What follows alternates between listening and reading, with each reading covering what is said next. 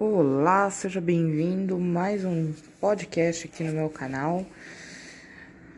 É, hoje eu vou ler mais um capítulo para vocês do livro Ego é seu inimigo.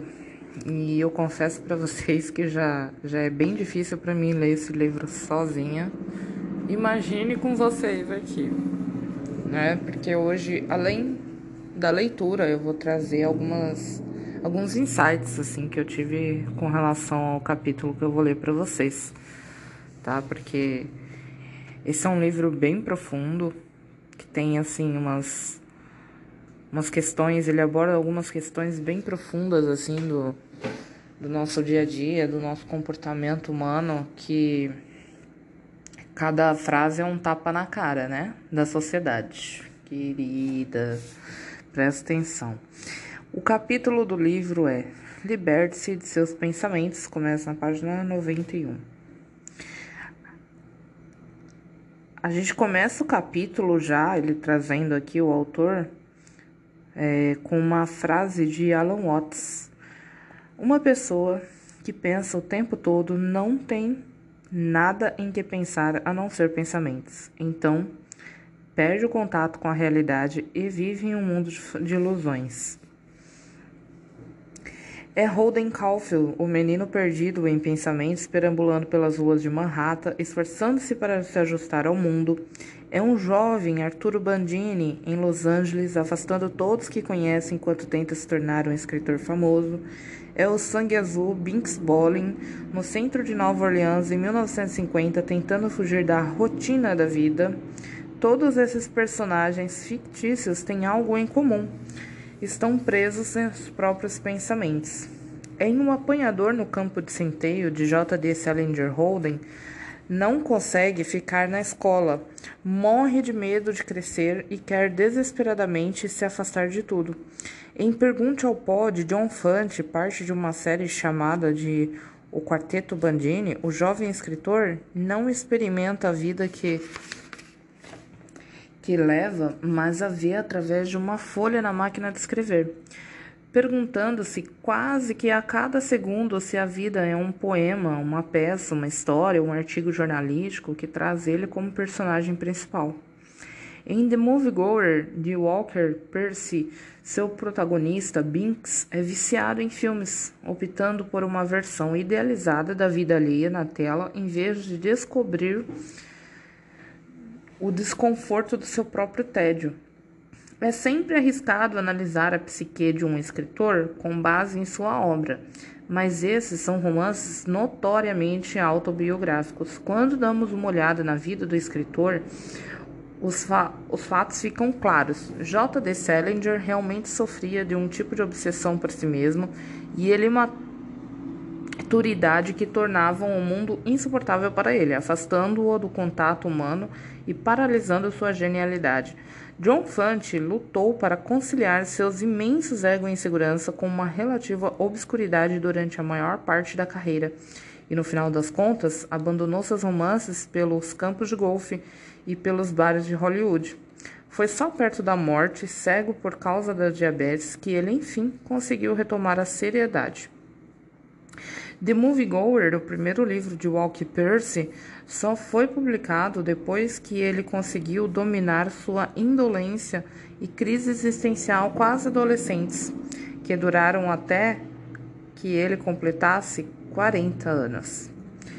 Quão melhores esses escritores poderiam ter sido se tivessem consigo conseguido superar esses problemas mais cedo? Quanto mais fácil teria sido sua vida? Esse é um questionamento urgente que eles impediam a seus leitores com personagens que serviam de alerta, pois, infelizmente, essa característica, a incapacidade de se libertar dos próprios pensamentos, não está limitada à ficção. Há 2.400 anos, Platão falou sobre o tipo de pessoa que é culpada por se banquetear com os próprios pensamentos. Ao que parece, mesmo naquela época, era comum encontrar indivíduos que, em vez de descobrirem como satisfazer seus desejos, preferem ignorar isso, bem como evitar deliberações cansativas sobre o que é possível. Eles assumem que o objeto de seus desejos está logo ao alcance e então passam a cuidar de todo o resto, comprazendo-se em pensar em tudo o que farão quando tiverem o que desejam, o que torna suas já preguiçosas almas ainda mais preguiçosas. Pessoas de verdade preferindo viver em uma ficção apaixonada do que na realidade.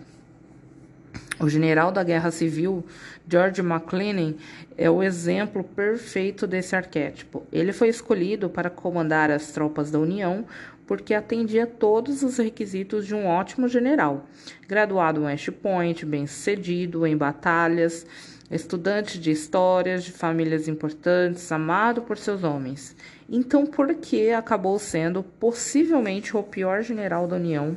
mesmo em um campo lotado de líderes incompetentes e egocêntricos, porque ele nunca conseguiu ir além dos próprios pensamentos. Ele estava apaixonado pelo conceito de ser comandante de um grande exército. Podia preparar um exército para a batalha como um profissional, mas quando chegava a hora de liderar um exército em batalha, quando era preciso colocar as mãos a obras, ele tinha problemas de maneira patética, convenceu-se de que o inimigo estava crescendo cada vez mais. Não estava, em determinado ponto, ele chegou a ter uma vantagem três vezes maior. Também acreditava piamente que estava sendo alvo alvo de ameaças e intrigas constantes por parte de seus aliados políticos. Não havia nenhuma. Estava certo de que a única maneira de vencer a guerra era com o plano perfeito e uma única companhia decisiva. Estava errado. Sua convicção era tanta que o estagnou, passando meses sem fazer absolutamente nada. McClellan estava sempre pensando em si e em como estava saindo muito bem, parabenizando-se por suas vitórias que ainda não conquistara e com mais frequências pelas terríveis derrotas das quais havia salvado a causa. Quando qualquer pessoa, inclusive seus superiores, questionava essa confortável ilusão, ele reagia feito um idiota petulante, lunático, vaidoso e egoísta. Seu comportamento por si só já seria insuportável, mas ainda levou a outra coisa. Sua personalidade fez com que para ele fosse impossível fazer o que mais precisava: vencer batalhas. Um historiador que lutou sob o comando de McLean em Antietam resumiram mais tarde: seu egocentrismo é simplesmente colossal.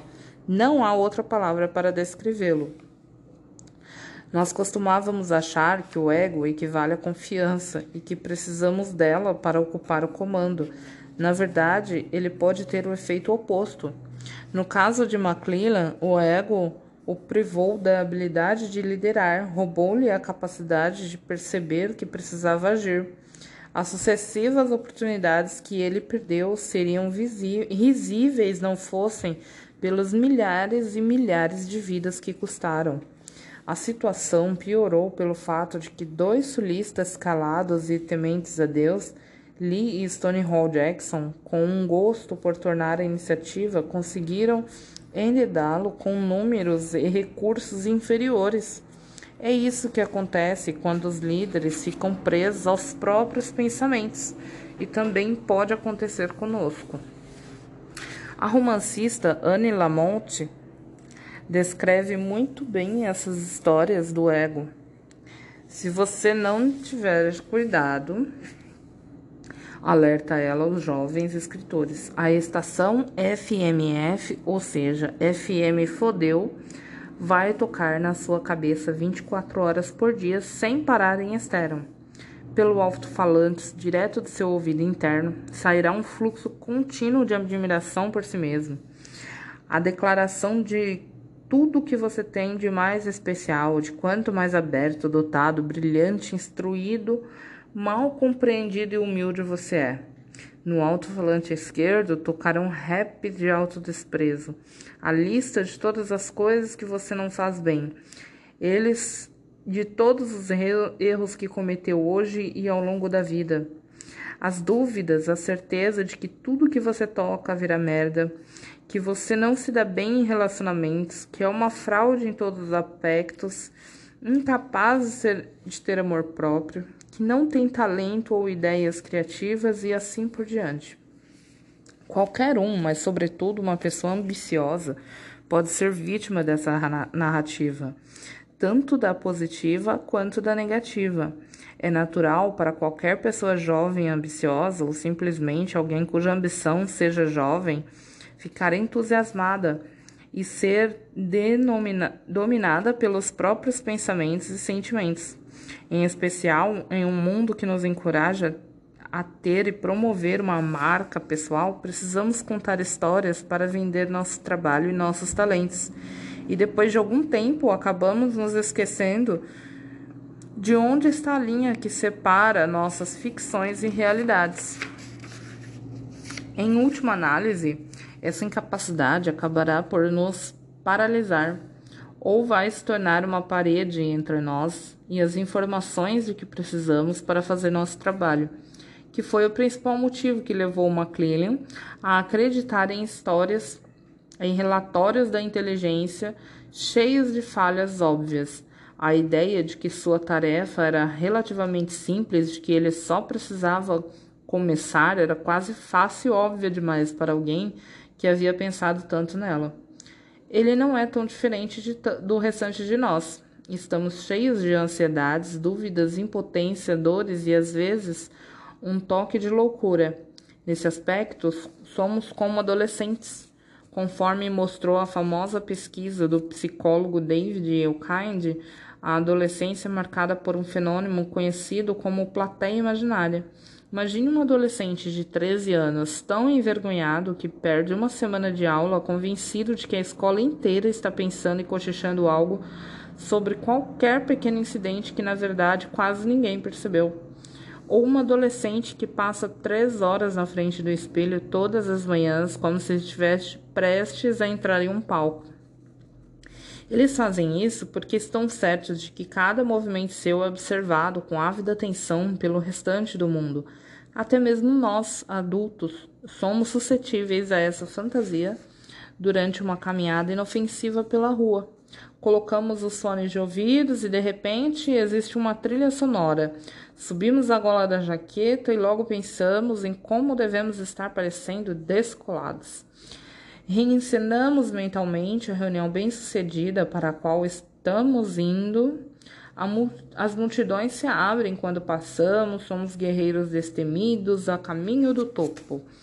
São os créditos de abertura é a cena de um romance, a sensação é boa, muito melhor do que os sentimentos de insegurança, medo e normalidade.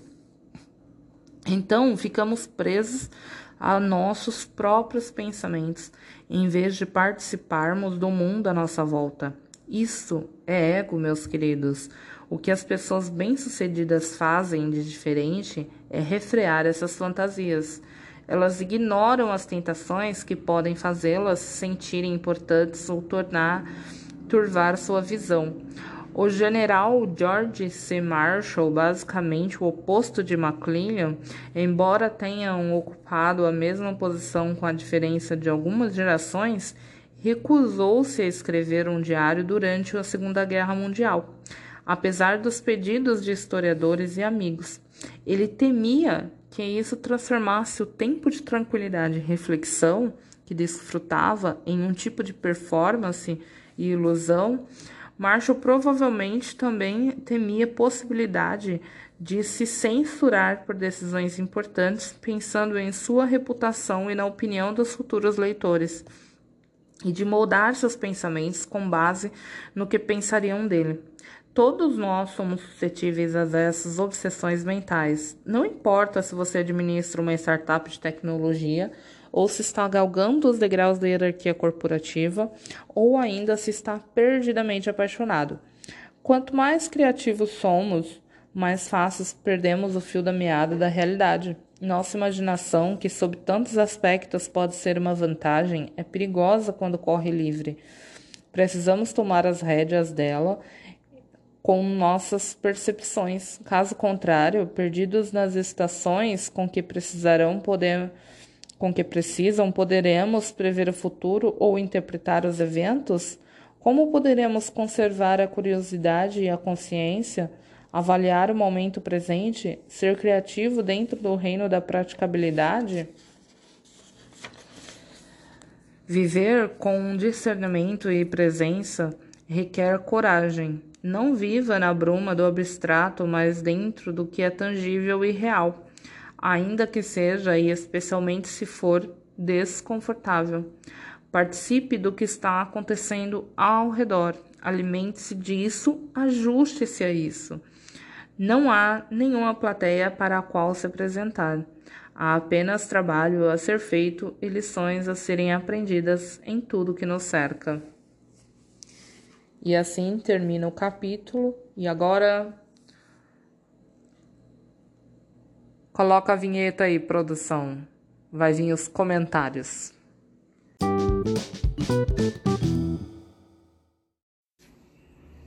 É isso, gente falei para vocês que o livro era bem profundo. E, e para mim também é bem difícil estar aqui fazendo isso para vocês, porque é, nosso, o nosso cérebro ele foi programado desde a infância, né? Pra gente é, dar vazão a, a essa parte nossa, né? Que é o ego a dominância, né? A dominar as nossas ações, as nossas atitudes, as nossas escolhas, os nossos pensamentos. E isso trava a gente demais, né? Tanto que se vocês forem observar, isso não, não precisa ser nenhum gênio para ver isso, né? Se fosse tão simples assim a gente dominar essa parte nossa, todo mundo seria uma pessoa super bem sucedida, né? Como é, esses personagens que o livro, que os livros, que esse livro traz, né? Tanto das pessoas que não foram tão bem sucedidas quanto das pessoas que foram, né? Porque até mesmo as pessoas que foram bem sucedidas, elas tiveram o processo de controlar esse ego, né?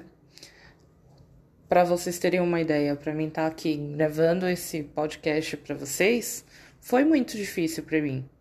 A primeira vez foi fácil, porque eu simplesmente fui lá e fiz, sem pensar em nada. No que iam pensar, no que iam falar, sabe, como ia soar. Eu simplesmente fiz e falei, vou fazer e deixar ver o que vai acontecer. E agora esse segundo para mim já foi mais complicado, porque eu recebi um feedback bem positivo, inclusive, que é um feedback construtivo de que a pessoa ouviu meu podcast e queria ter ouvido também a, a, os meus comentários, né, sobre o livro, sobre o capítulo, né? Então isso me trouxe um senso de responsabilidade, me trouxe um sabe, aquele friozinho na espinha de tentar corresponder à expectativa de quem vai me ouvir. Isso é puramente ego falando, né? Porque da mesma forma que eu fiz o primeiro, que era simplesmente pegar o celular e fazer esse podcast, deveria ter sido esse.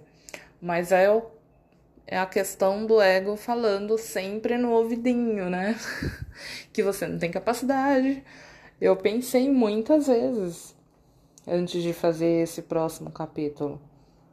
Gravei várias vezes e deixando o meu ego falar. Pensando quem sou eu na fila do pão para estar tá aqui gravando um podcast dando minha opinião. Quem se importa com a minha opinião? Quem se importa com a minha opinião? Falando que diferença isso vai fazer, mas vai. Alguém em algum momento vai ouvir esse podcast, pode dar um insight, um start em alguém, né? E por isso que eu tô aqui fazendo isso. Mas não porque eu me ache a fodona, não. E se vocês observarem, olha a a relação que ele, a comparação, né, que o autor traz aqui no livro entre o, o general McClellan e o Marshall, né? Um era completamente centrado no seu ego, né? Ele imaginava que ele já tinha ganhado a guerra e por isso ele não precisava fazer nada e passou muito tempo sem fazer nada, escrevendo honrarias, as vitórias que ele nunca ganhou, e o outro era centrado totalmente na, na parte de controle desse desse ego, né?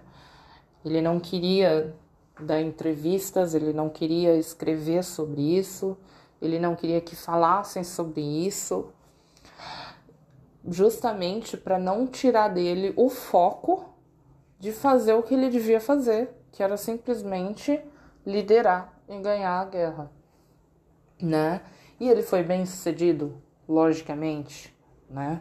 Muito mais bem sucedido que o McClellan, que custou milhões de vidas a sua atitude egocentrada, né?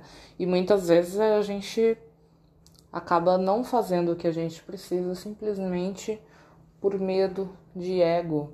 E em um capítulo, em dois capítulos anteriores, antes de eu começar a gravar esses podcasts, inclusive eu posso até voltar depois que eu terminar o livro, eu posso voltar os capítulos que eu não li aqui para vocês ele fala sobre a técnica da tela em branco, né?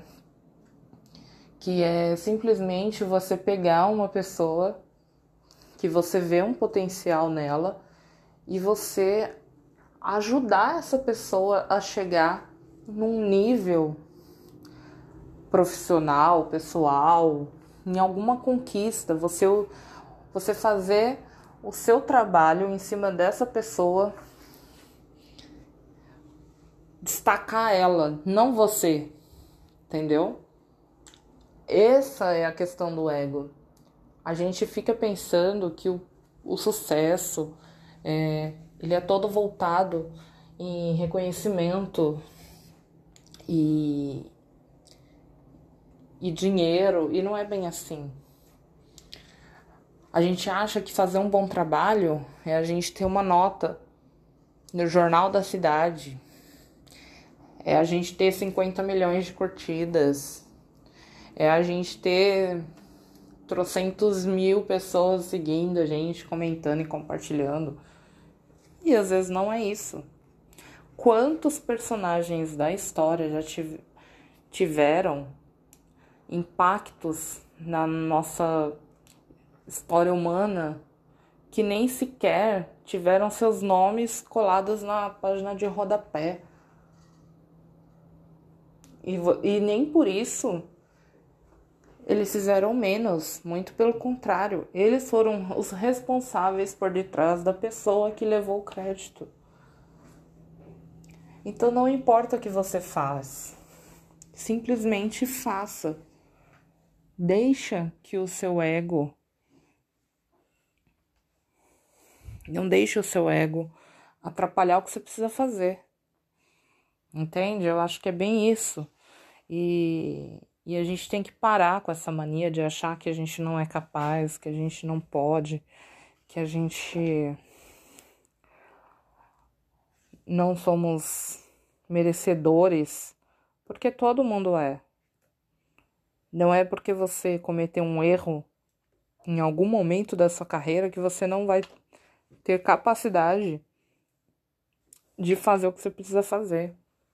Não é porque você falhou um dia em alguma coisa que você não seja capaz de, de ajudar uma pessoa a conseguir aquilo que você não conseguiu. Olha só para vocês verem a extensão do ego, né? Você achar que porque você não conseguiu, a outra pessoa também não vai ser capaz. Só que se você consegue fazer com que essa pessoa atinja aquele objetivo que você mesma não conseguiu, automaticamente você consegue atingir o seu próprio objetivo, fazendo com que ela chegue através de você. Entende? Então, é, eu acho que fica bem. Tá aí um, vários pontos pra gente pensar, né? E simplesmente se colocar em ação, porque a pior decisão é aquela que você não toma. Essa é a pior decisão, é a pior escolha. Espero que vocês tenham gostado. Me desculpem aqui ter alongado um pouco esse podcast. E é isso, gente. Até o próximo. Obrigada.